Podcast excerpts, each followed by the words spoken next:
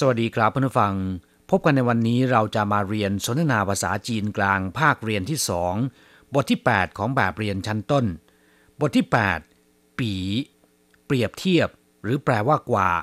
ในบทนี้เราจะมาเรียนรู้คำสนทนาในภาษาจีนกลางที่เกี่ยวกับการเปรียบเทียบระหว่างคน สัตว์ หรือว่าสิ่งใด ๆ ก็ตาม เป็นคำสนทนาที่เป็นประโยชน์ต่อเพื่อนผู้ฟังเป็นอย่างยิ่ง อันดับแรกมาฟังคุณครูอ่านบทเรียนในจังหวะปกติ และอย่างช้าๆอย่างละหนึ่งรอบก่อน ขอให้เพื่อนผู้ฟังอ่านตามด้วย 第八课，比一课文。今天热不热？今天不太热，跟昨天比怎么样？跟昨天比，今天没有昨天那么热，昨天比今天热多了。今天 热不热？今天不太热，跟昨天比怎么样？跟昨天比，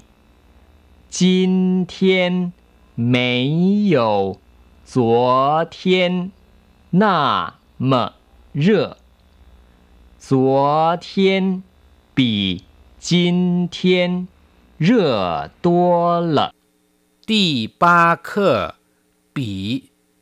การเปรียบเทียบหรือแปลว่ากว่าคำว่าปี เป็นคำที่เปรียบเทียบสิ่งของสภาพการ คนสัตว์หรืออะไรก็ได้นะครับ ที่เราจะนำมาเปรียบเทียบกัน เช่นว่า我比他高ผมสูงกว่าเขา他比我矮เขาเตี้ยกว่าผม หรือจะพูดว่า ปี่เจ้าก็ได้นะครับ มีความหมายคล้ายๆกัน แต่ว่าการใช้อาจจะแตกต่างกันนิดนึง ยกตัวอย่างเช่น ประโยคที่อธิบายไปแล้วเมื่อสักครู่นี้ คือผมสูงกว่าเขาหัวปี่ทาเกา จะพูดอีกอย่างหนึ่งเป็นหัวเกินท่าปี่หัวปี่เจ้าเกา ถ้าเทียบระหว่างผมกับเขา ผมสูงกว่า เห็นไหมล่ะครับ มีความหมายในทำนองเดียวกัน นั่นก็คือผมสูงกว่า แต่ว่าวิธีการใช้ไม่ค่อยเหมือนกันนะครับ ครับสำหรับรายละเอียดของคำว่า ปี ซึ่งยังมีความหมายอย่างอื่นๆ อีกหลายอย่างด้วยกัน ประเดี๋ยวในช่วงอธิบายความหมายของคำศัพท์ใหม่ ค่อยมาอธิบายอย่างละเอียดกันอีกครั้งหนึ่ง ช่วงนี้เราไปดูความหมายของคำสนทนาในบทนี้กันก่อน今天热不热วันนี้ร้อนหรือไม่ร้อน หรือวันนี้ร้อนหรือไม่今天ก็คือวันนี้热แปลว่าร้อน 热不热ก็คือร้อนหรือไม่ร้อน今天不太热วันนี้ไม่ค่อยร้อน不太热ก็คือไม่ค่อยร้อน หรือไม่ร้อนเท่าไหร่ แสดงว่าวันนี้ยังร้อนอยู่บ้างนะครับ แต่ถ้าหากว่าไม่ร้อนเลยเนี่ยควรจะพูดว่า今天不热แต่ถ้าวันนี้ร้อนมากเนี่ยควรจะบอกว่า今天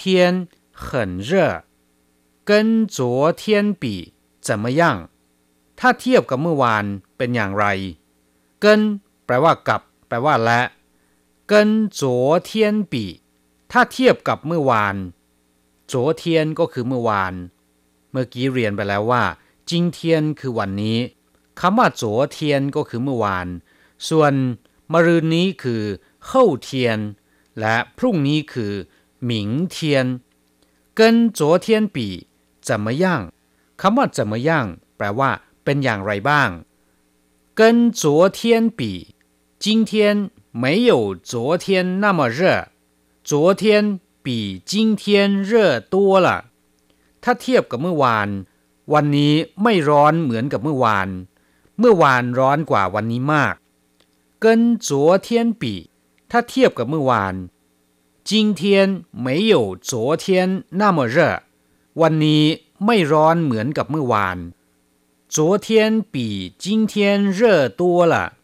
เมื่อวานร้อนกว่าวันนี้มาก ครับผู้ฟังหลังจากที่ทราบความหมายแล้วนะครับ ต่อไปขอให้เปิดไปที่หน้า 36 ของแบบเรียน เราจะไปเรียนรู้คำศัพท์ใหม่ๆในบทเรียนนี้ ซึ่งมีอยู่เพียงสองคำเท่านั้นนะครับ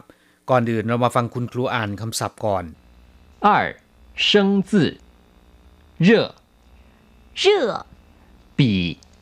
比 ครับผู้ฟังศัพท์ใหม่ๆในบทเรียนนี้มีเพียงแค่สองคำเท่านั้นนะครับคำแรกก็คือเร่อแปลว่าร้อน แปลว่าความร้อน หรือว่าอุณหภูมิสูง เรียกว่าเร่อซึ่งตรงข้ามกับคำว่าเหลินที่แปลว่าหนาว เช่นว่าเร่อสวยแปลว่าน้ำร้อน ถ้าเป็นเร่อสวยผิง ก็คือกระติกน้ำร้อนเทียนชี่เร่อแปลว่าอากาศร้อนเร่อลั่งแปลว่าคลื่นความร้อน นอกจากแปลว่าร้อนแล้วนะครับคำว่าเร่อยังมีความหมายอื่นๆ อีกมากมาย อย่างเช่นว่า เร่อชินไม่ได้แปลว่า หัวใจที่ร้อนๆนะครับ แต่แปลว่า มีความกระตือรือร้น หรือว่ามีความรัก มีความเร่าร้อนต่อสิ่งที่ทำเรียกว่า เร่อชินอย่างเช่นว่า มีนิสัยชอบช่วยเหลือคนอื่น เราเรียกเขาว่า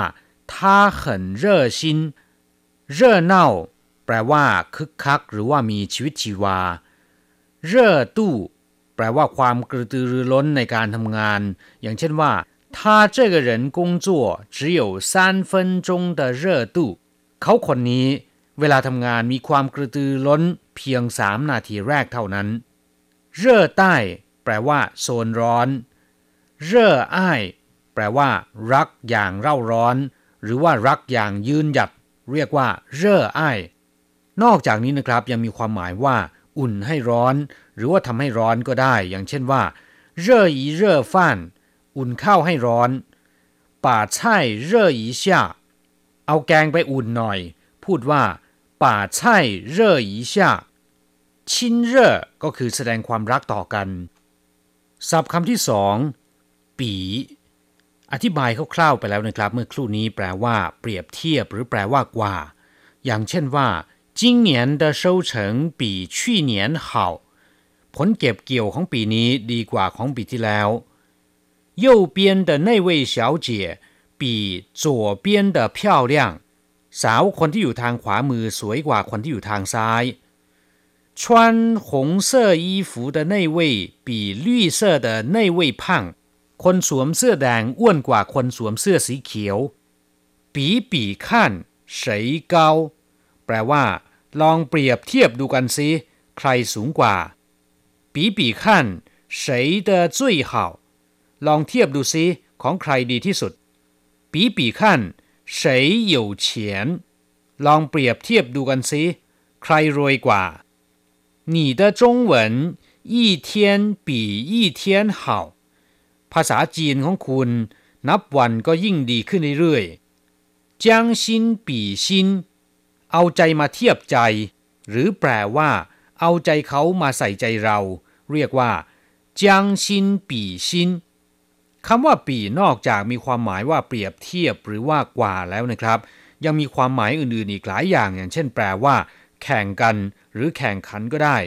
เช่น ปีไส้ก็คือแข่งขัน ปีควายแปลว่าแข่งเร็วกว่ากัน ปีวูแปลว่าประลองยุทธหรือว่าประลองฝีมือ ปีเจ้า แปลว่าทำตามแบบที่มีอยู่แล้วทำตามสิ่งที่เคยทำมาแล้ว เช่น只要比照样本做就可以了